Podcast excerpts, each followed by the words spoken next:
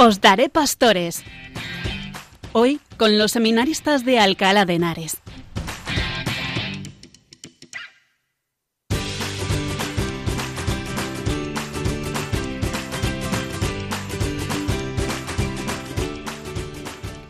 Buenas noches, queridos radioyentes de Radio María. Esta no es una noche más para nosotros, porque nosotros emitimos por primera vez Os daré pastores. Somos el Seminario Complutense, Seminario Diocesano de la Inmaculada y de los Santos Niños de Alcalá de Henares. Acompañándoos estamos Francisco Cordero. Muy buenas noches, José Félix. Muy buenas noches. Juan Pedro Bernal. Buenas noches. Muy buenas noches. Gabriel Rincón. Hola, buenas. Muy buenas noches. Y Víctor Herbias. Salve. Muy buenas noches, salve María. Y quien nos habla, un servidor, José Félix López. Muy buenas noches a todos vosotros, radio oyentes de Radio María. Nuestro seminario queríamos presentároslo porque recibe el nombre de la Inmaculada y de los Santos Niños. ¿Por qué motivo? De esta manera queremos nosotros acogernos a la protección de María, la Inmaculada, la Madre de Dios, para que nos proteja de la mundanidad, nos guíe en el camino hacia su Hijo Jesús, nuestro Señor y Maestro, y Él nos conceda a través de su intercesión la pureza de corazón y tener siempre una mirada limpia.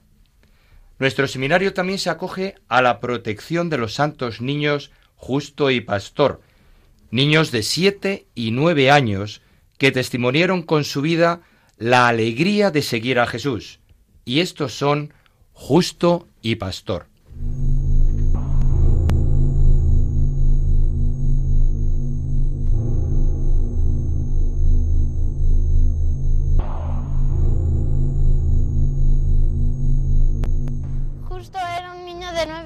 Que vivía en Alcalá con su hermano Pastor, de siete. Vivía con sus padres en la época de los romanos y era cristiano, pero su religión estaba prohibida. El emperador romano mandó destruir todas las iglesias y encerrar en la cárcel a todos los cristianos. Justo y Pastor fueron donde el gobernador de la ciudad y le dijeron que ellos seguirían siendo cristianos, aunque no les dejaran, porque la vida sin Jesús es demasiado triste.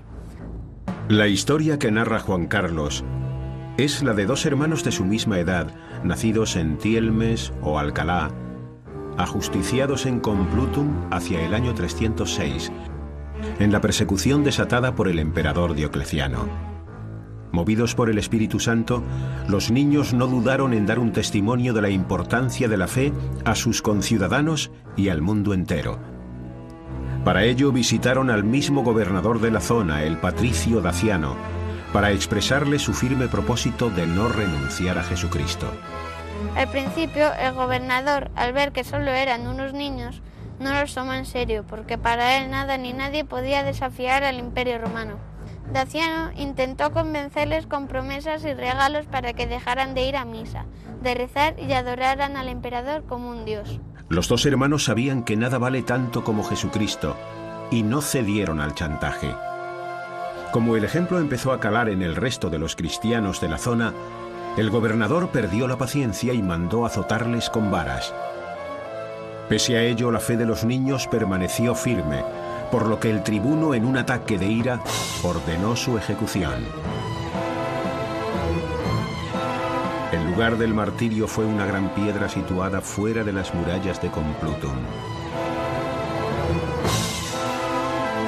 Allí mismo se enterraron los cuerpos y los cristianos levantaron una sencilla capilla donde se inició un culto más o menos clandestino. Ese lugar es donde se sitúa hoy la cripta de la iglesia catedral, la magistral.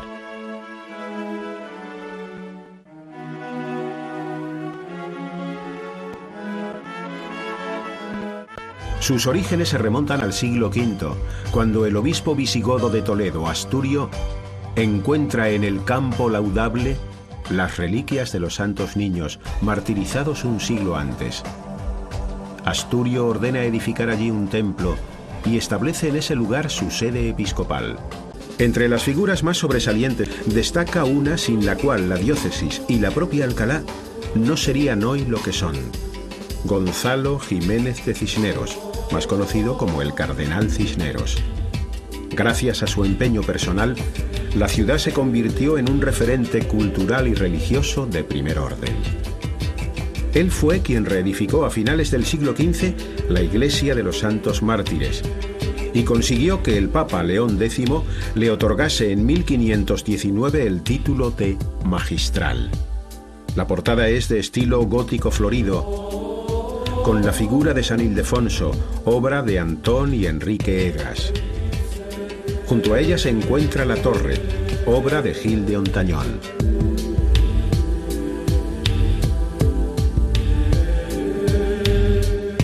El interior cuenta con tres naves cubiertas con bóvedas de crucería y terceletes. Pero su mayor tesoro se encuentra sin duda bajo la girola. Los relieves de estilo clasicista que encontramos sobre las puertas nos indican que allí descansan los santos mártires. Tras las rejas encontramos la cripta que alberga sus restos. En esta urna, construida a principios del siglo XVIII por los hermanos Dueño, se conservan, como permanente testimonio de fe, de fidelidad a Jesucristo de estos dos niños, sus reliquias. Frente a la urna se encuentra la piedra martirial. Según la tradición, en ella fueron degollados los santos niños Justo y Pastor a principios del siglo IV.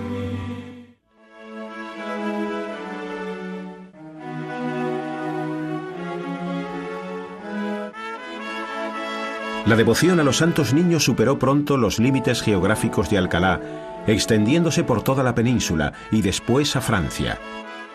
Con el tiempo, su culto pasaría a formar parte de la riqueza espiritual y el patrimonio universal de toda la Iglesia.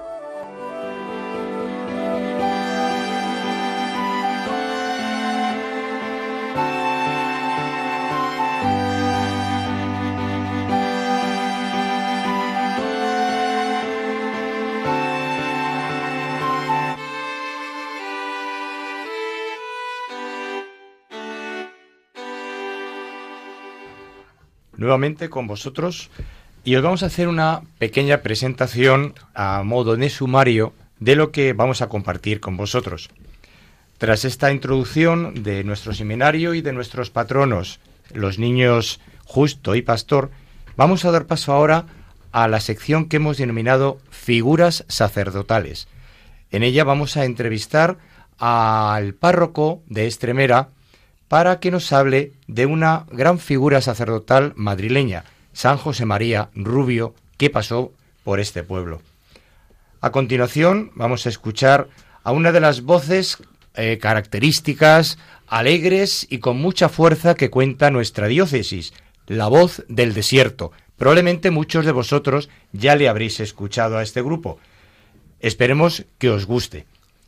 A continuación vamos a presentaros una mesa redonda y queremos compartir con vosotros uno de los momentos en los que em, creo que todos participamos y tenemos inquietud, como es el tiempo libre. A ver qué os parece. Para finalizar, os vamos a presentar la Biblioteca de Cesarea, en donde os vamos a comentar tres libros que consideramos pueden ser de vuestro interés. Creo que Puede ser un programa ameno, queremos que sea divertido, que nos podamos conocer todos y damos paso a figuras sacerdotales. Y nos gustaría presentaros la figura de San José María Rubio. A mi vera tengo a Francisco Cordero, quien la acompaña el padre Borja Landon. Buenas noches, Francisco. Buenas noches, José Félix. ¿Por qué te acompaña el padre Borja? El padre Borja me acompaña porque él nos va a dar a conocer la figura de San José María Rubio. Él es el párroco de la parroquia de Nuestra Señora de los Remedios de Estremera, que fue una de las parroquias en las que ejerció su ministerio San José María Rubio. Buenas noches, don Borja. Buenas noches, encantado de estar aquí. ¿Quién es San José María Rubio? San José María Rubio fue un sacerdote que nació el 22 de julio de 1864 en Dalías, que es una pequeña localidad de Almería. Él nace en el seno de una familia muy religiosa, cuyos padres son gente humilde que se dedica a las tareas del campo, pero que tienen una gran sensibilidad religiosa y educan a sus hijos, pues según los valores cristianos, con mucha profundidad, ¿no? San José María Rubio es el, más mayor de tres hermanos, ¿no? Y a una edad muy temprana eh, se siente muy atraído por la vocación sacerdotal, de tal forma que a los 11 años ingresa en el seminario menor y pasa un tiempo de discernimiento hasta que se confirma la llamada de Dios. Entonces decide entrar en el seminario mayor y comienza los estudios de teología. Son, son los estudios que terminará en Madrid y en la capital se ordenará sacerdote a la edad de 22 años, después de haberse licenciado en teología y eh, de haber obtenido el doctorado en Derecho Canónico. El obispo entonces le destina a Chinchón, un pequeño pueblo de la provincia de Toledo, donde es vicario parroquial y se dedica a ayudar pues con las tareas de la parroquia, eh, la administración de los sacramentos, eh, en fin, el cuidado de, la gente, ¿no? Una vez eh, termina su etapa en, en Chinchón, su etapa de dos años, el obispo le manda como párroco a Estremera. ¿Y cómo fue su paso por Estremera? Pues él em, dejó una gran huella en el pueblo, porque la gente actualmente eh, tiene una gran devoción y siempre que voy a las casas, a visitar a los feligreses, a dar la comunión, la gente siempre me habla de San José María Rubio, ¿no? Y me cuenta anécdotas que a su vez a ellos les contaba pues sus abuelos, la gente que conocía a San José María. ¿Qué anécdotas, por ejemplo, cuentan de San José María? Pues, por ejemplo, cuentan eh, su gran labor en el confesionario, ¿no? San José María estaba horas y horas en el confesionario y eh, tenía un gran interés pues por la formación de los catecúmenos, eh, también recuerdan muchos gestos de entrega hacia las personas necesitadas, a los pobres, a los que, bueno, pues necesitaban de la caridad cristiana, ¿no? Entonces siempre recuerdan a San José María Rubio junto al lado de esta gente eh, necesitada, ¿no?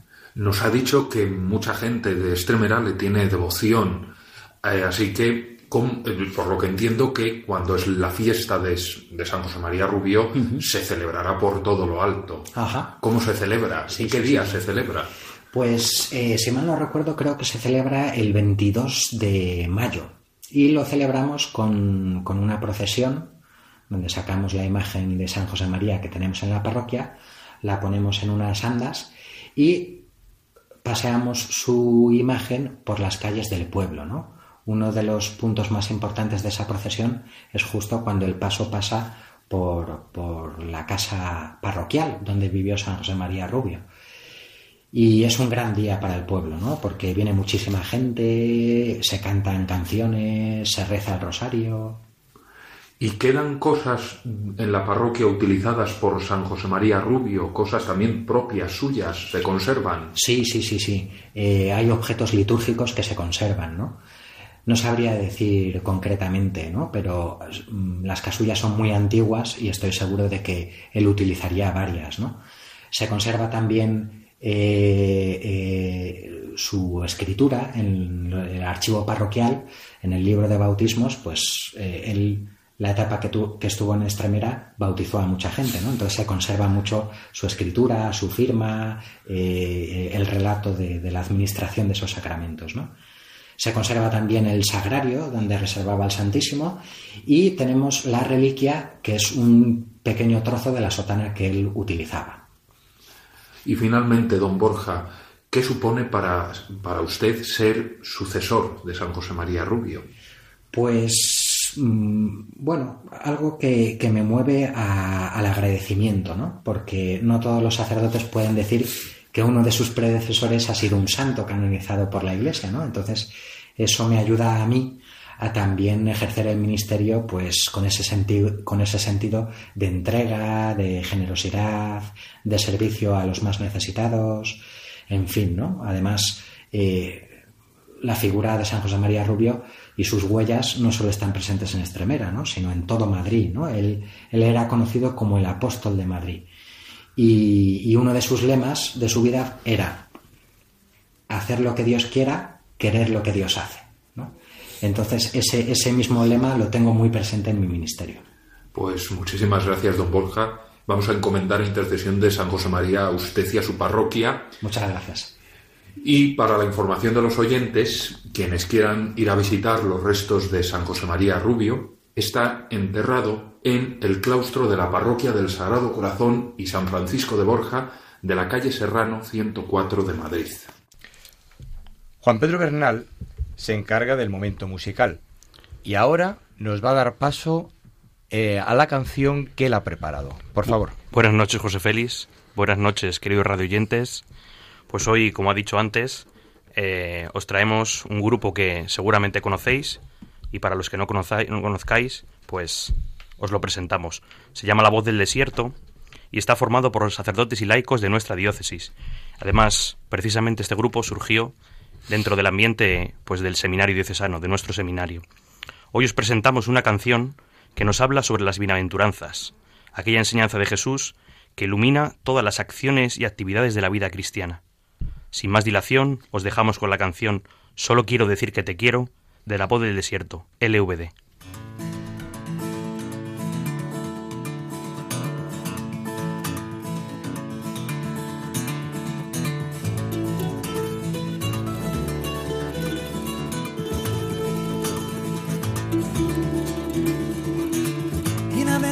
Los que aman, y yo me siento tan amado, Señor.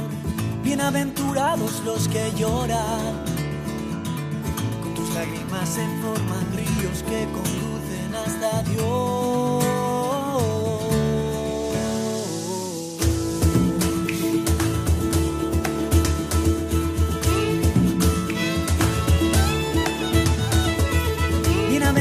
Bienaventurados los que buscan la paz y tu paz trajo la paz a mi pobre corazón. Bienaventurados los sufridos, con tu consuelo me haces fuerte, me acompañas el día de hoy.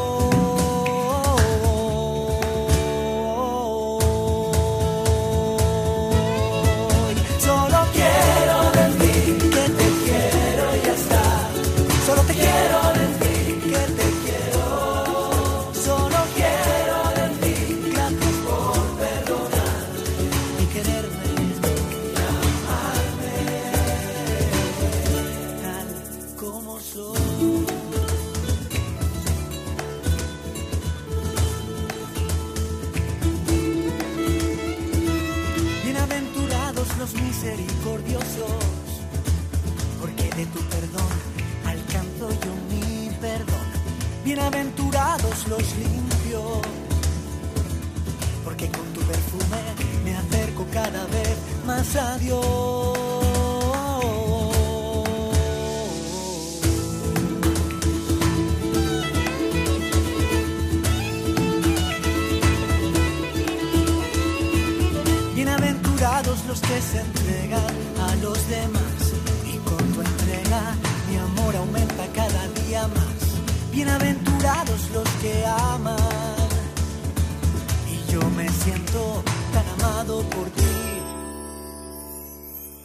Señor.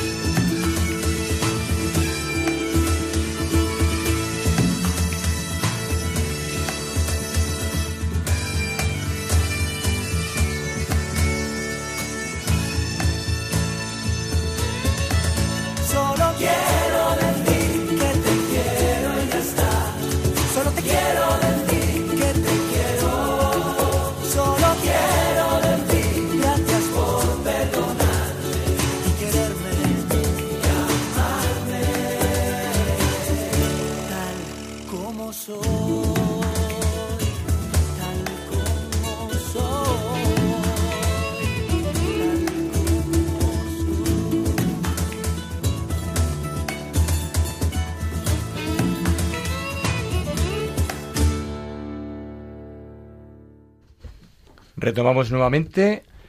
eh, y para los que os a lo mejor no habéis comenzado a estar desde el primer momento con nosotros, eh, os presentamos nuevamente que somos el Seminario Complutense, con el Seminario de la Inmaculada y de los Santos Niños de Alcalá de Henares.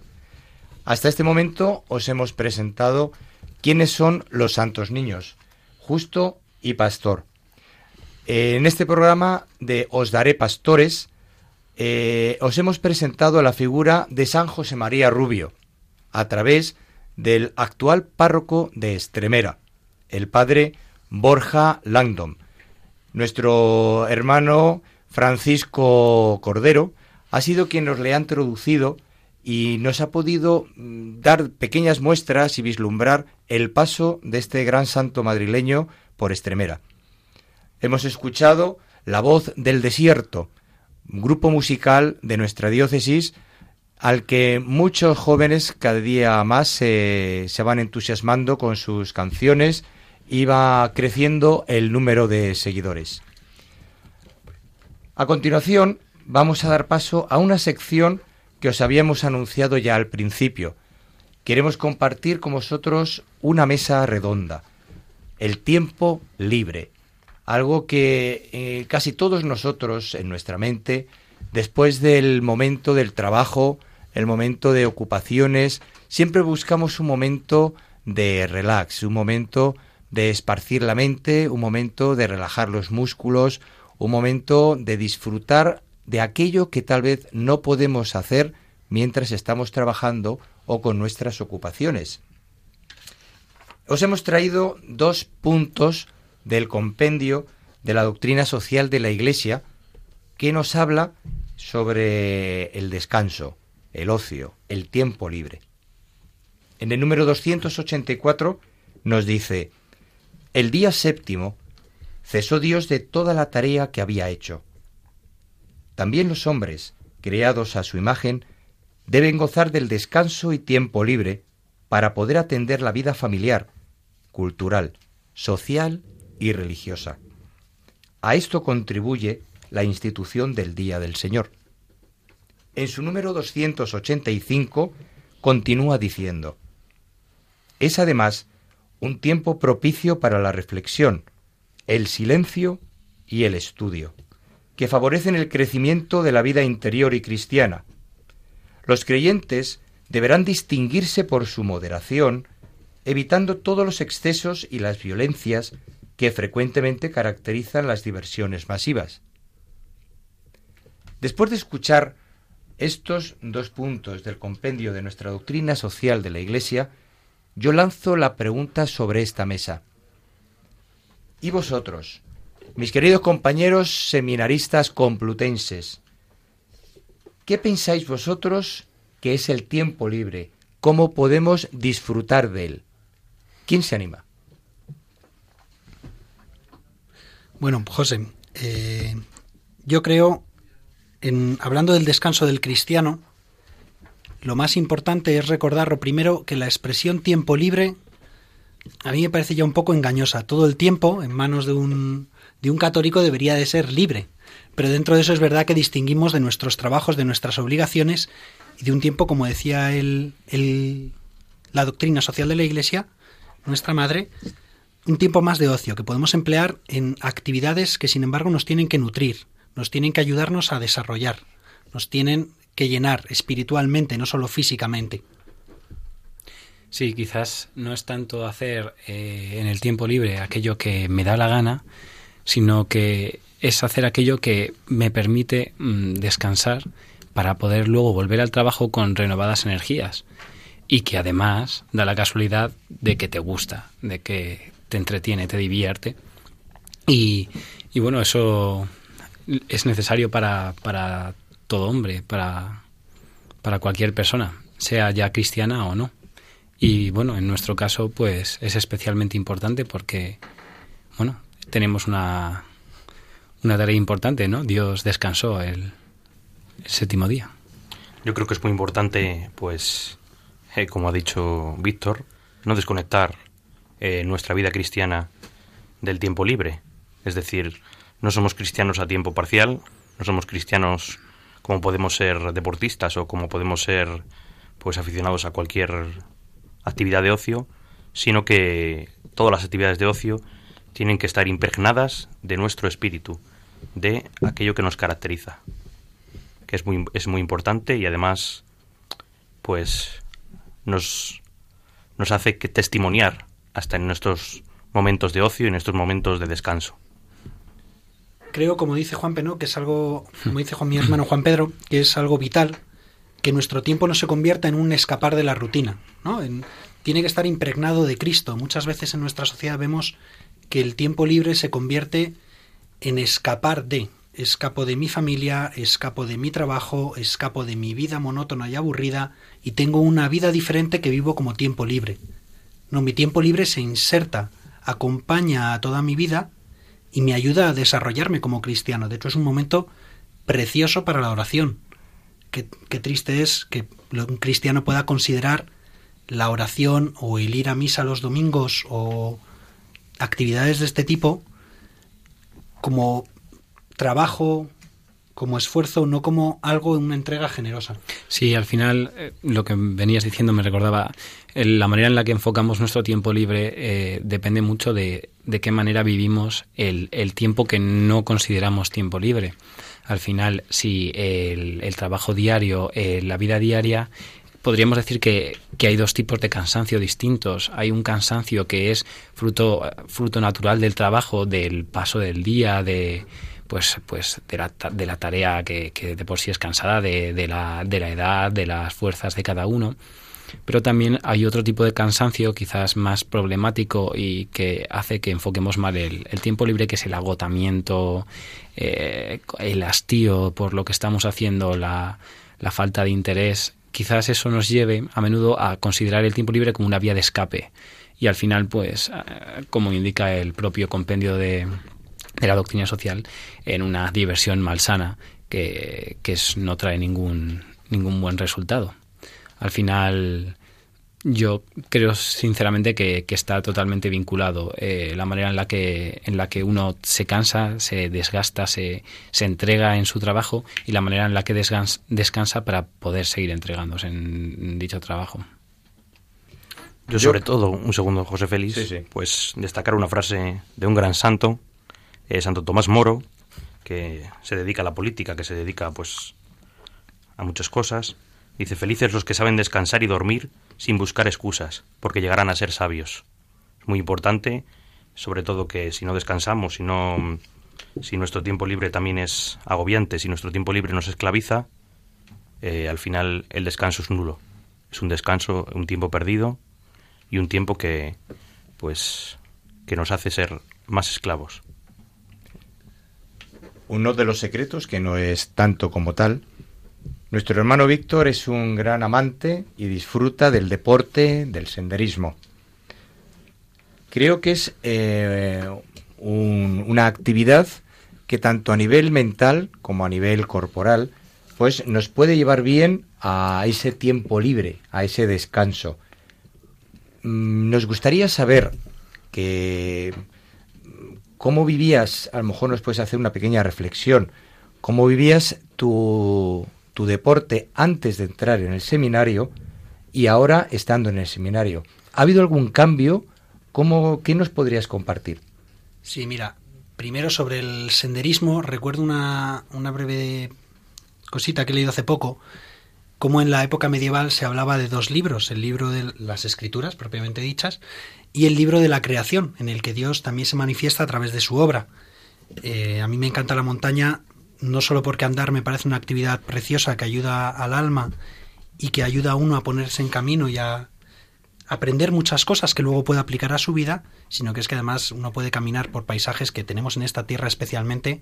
Yo he recorrido sobre todo el norte, Picos y Pirineos, que son lugares, lugares preciosos. Hoy es más difícil. Hoy, evidentemente, dentro del seminario, con nuestro tiempo fuera del seminario, ¿no? No nuestro tiempo libre. No quiero, después de lo que hemos dicho, decir esto, pero en nuestro tiempo del seminario es difícil entre cuatrimestres, los fines de semana, poder salir a la montaña. Pero sí que puedo decir que estas navidades, por ejemplo, hemos aprovechado Gabriel, que le tengo aquí al lado, y yo, para, para ir con otro compañero más a, A la Cabrera. A la Cabrera. A dar un breve paseo por esos picos rocosos Y de granito en el que hemos pasado bastante calor porque pensábamos que íbamos a congelarnos con botas de nieve, con abrigos, cortavientos, de todo. Y bueno, hemos acabado casi en manga corta. Existen los accidentes, pero de todos modos es un tiempo muy bonito para poder compartir con los, con los compañeros, para poder caminar. Hay muchos momentos de, de silencio, que no es un silencio en el que no pasa nada porque no se diga nada, ¿no? No pasa nada, no hay que llenar todo el tiempo. Y eso en el caminar es muy bonito. En cuanto al deporte, creo que es necesario e imprescindible en la persona. Yo crecí eh, sabiendo que uno tiene que crecer sano y fuerte cuando niño para poder ser un adulto fuerte y sano que pueda ayudar a los demás. Entonces, considero que el deporte es una, una necesidad casi. El, el deporte, la actividad física, que ayuda además a mi mente a mantenerse en forma y me ayuda a mí a adquirir unos hábitos, unas virtudes muy positivas y buenas. Creo, sin embargo, que es muy malo el, el uso, como decía antes, que se hace hoy en día del deporte, que sirve para escapar de la familia, que llena tiempos cada vez más y más, que sobre todo se ocupan el, en el domingo, que debería ser el día del Señor y debería ser un día para, para todos, y ves, sin embargo, los, los campos de fútbol de, de nuestra ciudad llena y ves tantos... No tengo ningún problema con el ciclismo, no tengo ningún problema con el fútbol. Es muy bonito que en el seminario tengamos la posibilidad de hacer deporte martes y, y sábados. Jugamos al, al fútbol varios, otros salen a correr, algunos se va a la, a la piscina. Por Un problemas de espalda principalmente. un saludo para David cuando escuches este programa. Pero es muy bonito poder tener ese momento de deporte, de ocio compartido, en el que jugamos todos y aunque a veces nos enfademos, somos humanos, los seminaristas no somos de otro planeta. Es un momento que, que tiene cosas muy buenas que yo creo que nos ayuda a todos a forjar una buena relación. Nuestro hermano Gabriel, tenemos eh, una mente muy preclara en el Mm, que le tampoco gusta, tanto, tampoco tanto. le gusta y disfruta de la literatura y de la música. Bueno, yo, vamos, no creo que disfrute más que los, los aquí presentes. Sin duda, eh, es verdad que, que yo el tiempo, el tiempo libre, por norma general, el tiempo después de comer en el seminario o el tiempo antes de acostarme, eh, lo suelo emplear leyendo porque es lo que más me descansa. Y en general, eh, siempre que puedo, cuando tengo cualquier minuto, cualquier tiempo relativamente espaciado, por ejemplo en mi casa, los fines de semana, etcétera, etcétera. También estas vacaciones, pues aprovecho para, pues para leer todo lo que no he podido leer en el seminario. También, también, también me gusta la música, claro está.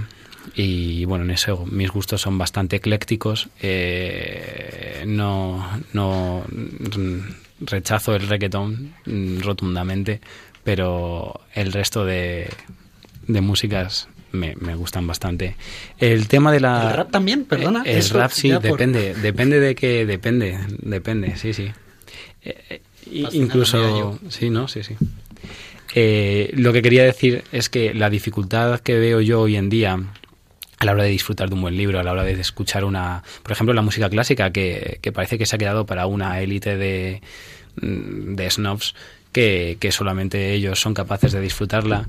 Eh, al final, como todo, como, como cualquier, cualquier cosa buena que disfrutas, requiere un cierto tiempo para irse preparando. Al final, hoy en día los jóvenes sobre todo leen, yo por lo menos cuando hablo, sí, yo leo mucho, suelen ser novelillas, más bien cortas, eh, poquita cosa un buen libro, un libro grande, eh, requiere, requiere una concentración, una capacidad de meterse en el libro que no se adquiere eh, diciendo, vale, hoy me leo los eh, Crimen y Castigo de Dostoyevsky, no.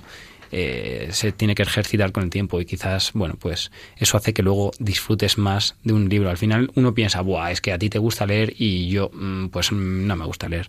No, es que no has experimentado, por lo general, el disfrute, el deleite que se experimenta cuando te metes, estás dentro de una narración de esa manera, de ese, de ese calibre.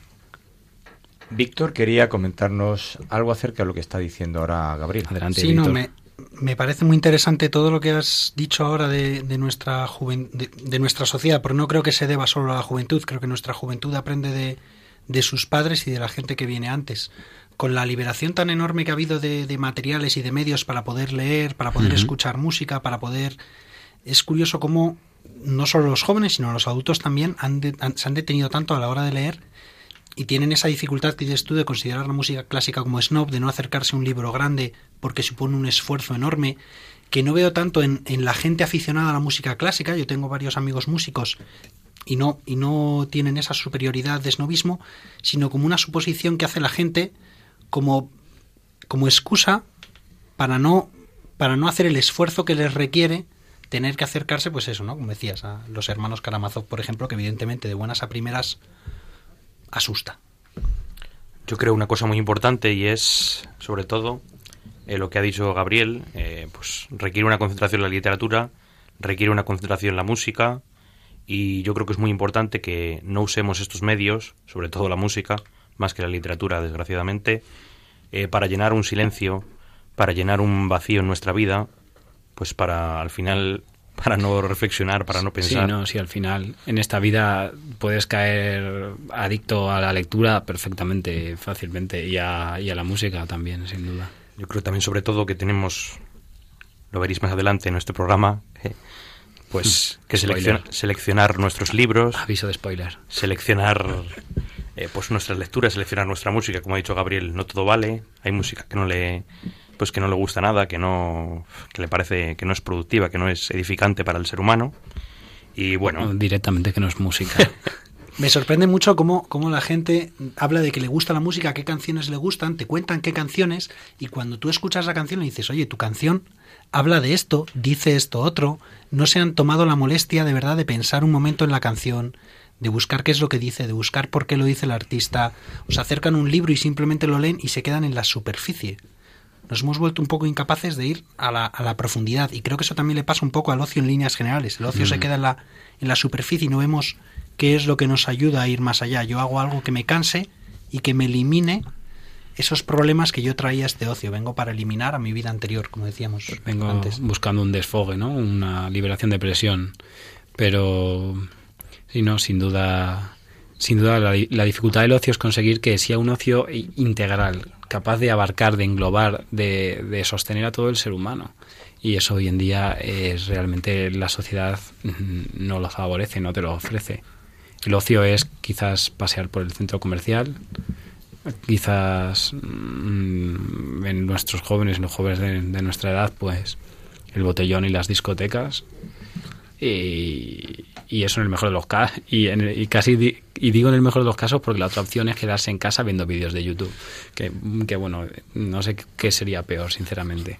¿no creéis que en este pues en estas cosas eh, las nuevas tecnologías eh, han pues han influenciado nuestra forma de lectura, nuestra forma de música, eh, la aparición de programas eh, pues que nos dan la música al instante, eh, que nos pues la aparición de libros electrónicos, que igual es cómodo, pero igual me distrae del libro en el que estoy pues en el que estoy leyendo, o una tablet o un pues no sé, el móvil, habrá gente que lea en el móvil. Y es pues a día de hoy es uno de los temas eh, que en el ocio y el tiempo libre eh, pues a mí me parece más llamativo, más os comentaba, vamos, leía hoy unos datos bastante alarmantes o, no, depende de, de cómo se use, que el 68% de la población mundial tiene móvil y que el 97% de los españoles ha accedido a internet a través del móvil o a través de un pues de un, un aparato móvil, no un aparato, no un ordenador, no un pues, una cosa preocupante. Además, el 45% de los jóvenes se considera adicto al móvil. ¿No creéis que eso, pues, a la hora de hacer deporte, a la hora de leer, a la hora de Sí. todos estos socios que hemos planteado, eh, influye bastante? No sé. No, sin duda, sin duda uno de lo que lo que más acusan los profesores en clase de los niños es que su incapacidad de atención, eh, que está viendo ah, está viendo un gran déficit entre nuestros entre nuestros niños y eso se debe a que el móvil acapara tu atención con muchísima facilidad, en- a diferencia de un libro de texto que encima no te apetece mucho leer. Yo creo, me suena la imagen a un buffet en el que tú ves un montón de comida y ya solo de verlo ya estás lleno muchas veces, ya no te apetece comer. Pero de hecho empiezas a comer, pruebas esto, pruebas aquello, se te mezclan los sabores y realmente hay un momento en el que tú te empiezas a llenar sin ser capaz de disfrutar en la comida y solo se trata de más, más y más. Todo Spotify, YouTube, todo el tema de los libros nos, nos, nos llena. y yo leo, empiezo a leer un libro y en cuanto no me gusta salto a otro y no tengo que hacer el esfuerzo.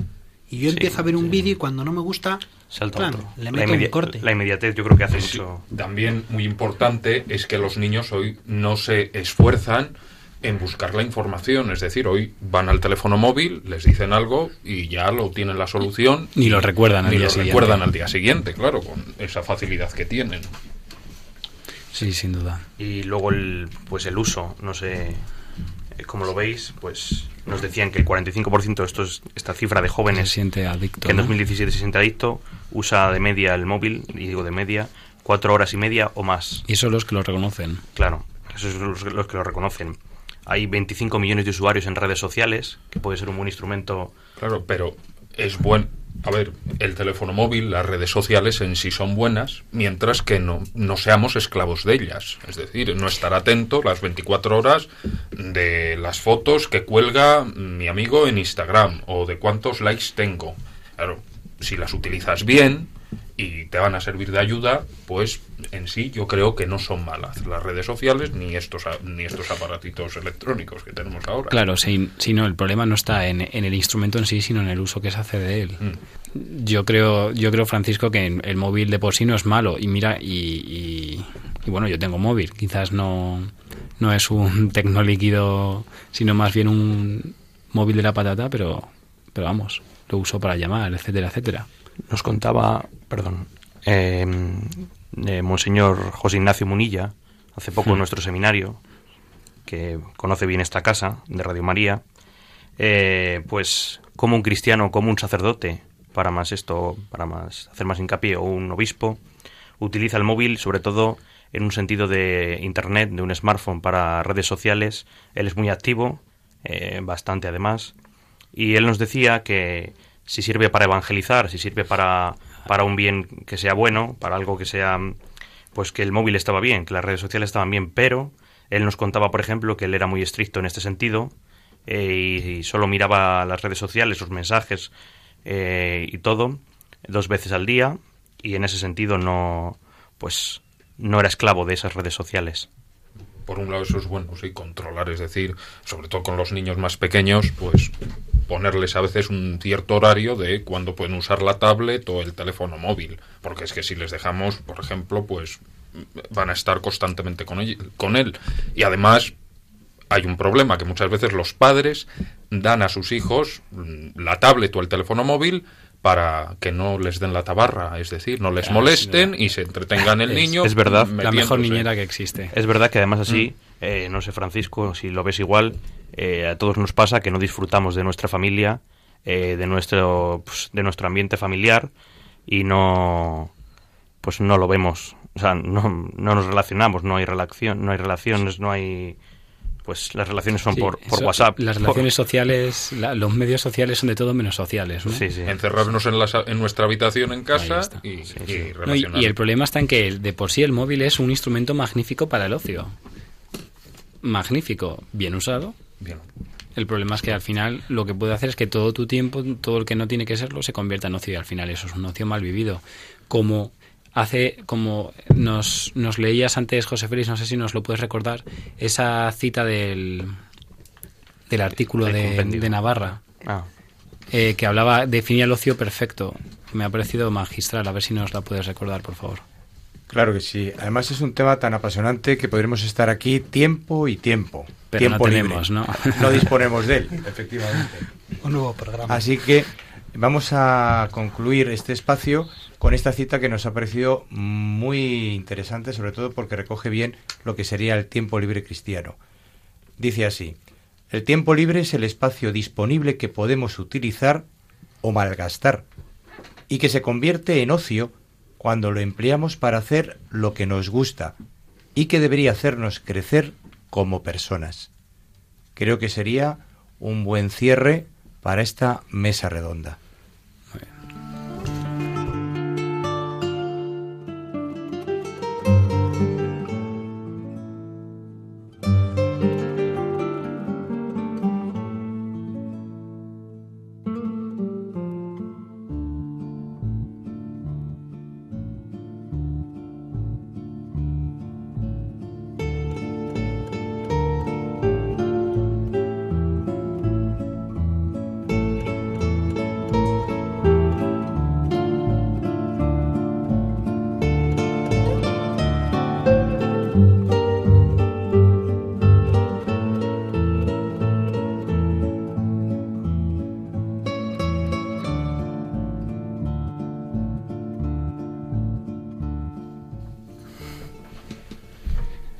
Vamos a daros paso ahora ya a la última sección que os queríamos presentar, que hemos eh, denominado la Biblioteca de Cesarea.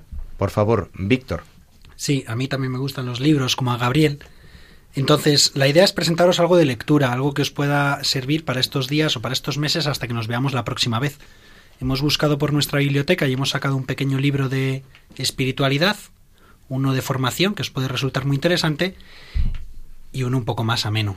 Este último, dado que venimos desde Alcalá de Henares, no podía faltar una figura imprescindible en nuestra ciudad, bautizado en la parroquia de Santa María la Mayor, Miguel de Cervantes Saavedra. ¿Querías decir algo, Gabriel? Bueno, nada, solo que es mi parroquia. Pero somos conscientes de que muchos de ustedes radioyentes ya habrán leído este libro dos, tres, cuatro, cinco, un millón de veces, porque es delicioso.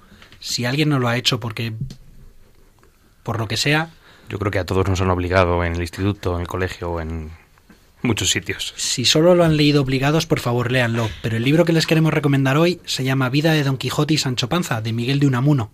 Él escribe un pequeño ensayo sobre, sobre el Quijote y es un libro delicioso. Prueben a leer el primer capítulo, tiene un breve prólogo que se llama El sepulcro del Quijote. Son 10 páginas solo, no van a gastar nada de su tiempo libre, ni de su ocio, ni de su... Les va a servir como un descanso perfecto. Con lo cual háganme un favor y, y léanlo. El segundo libro lo conocimos los seminaristas en los últimos ejercicios espirituales.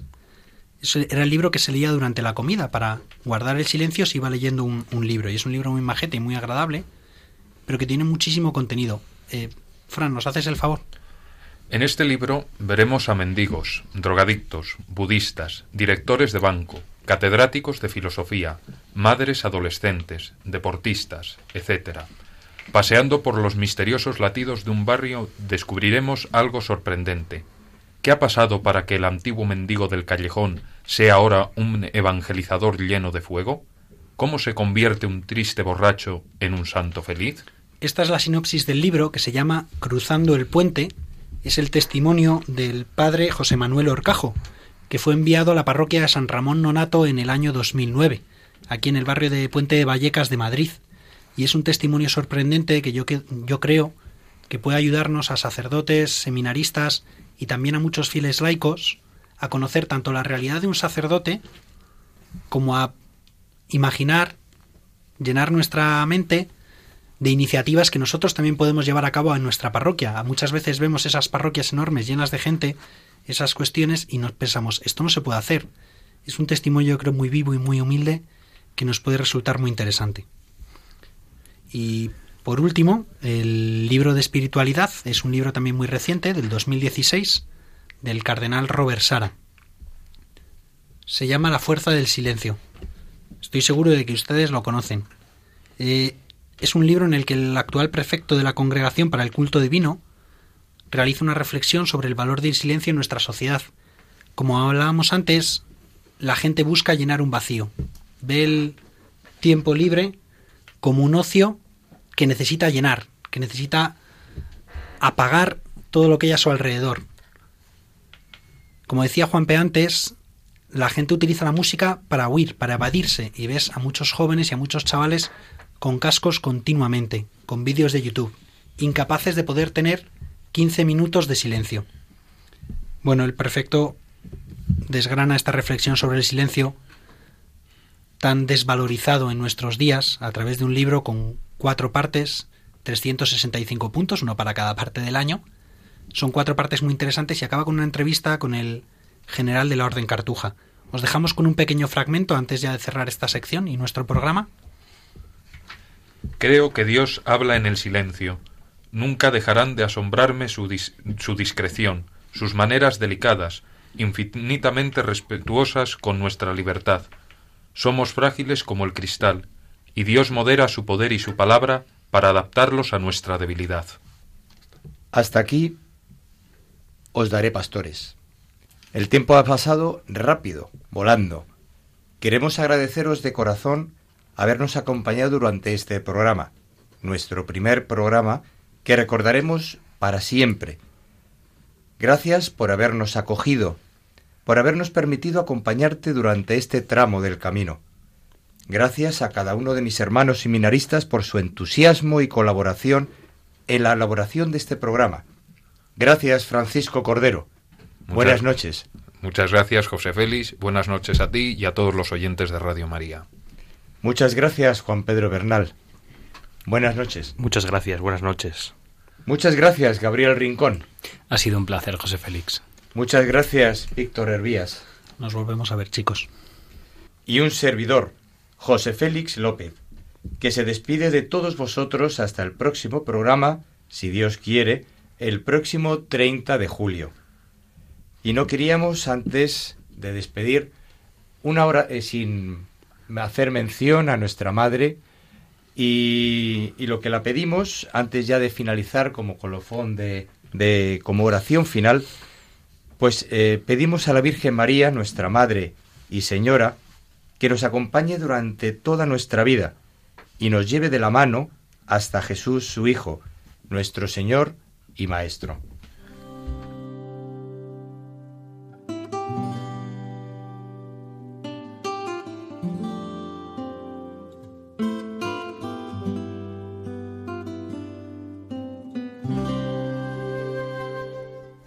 Cuida, Señor, a los sacerdotes, cuyas vidas se consumen ante tu altar.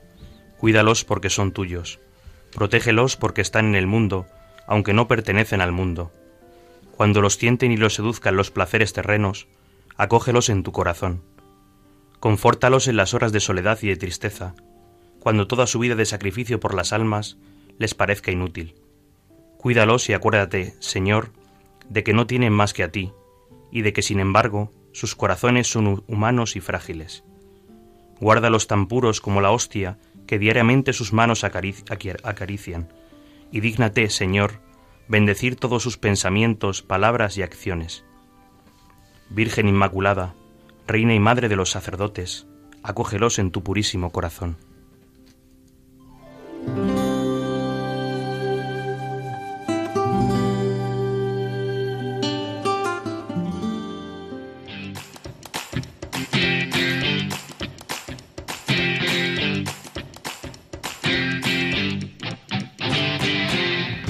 Os daré pastores. Hoy con los seminaristas de Alcalá de Henares.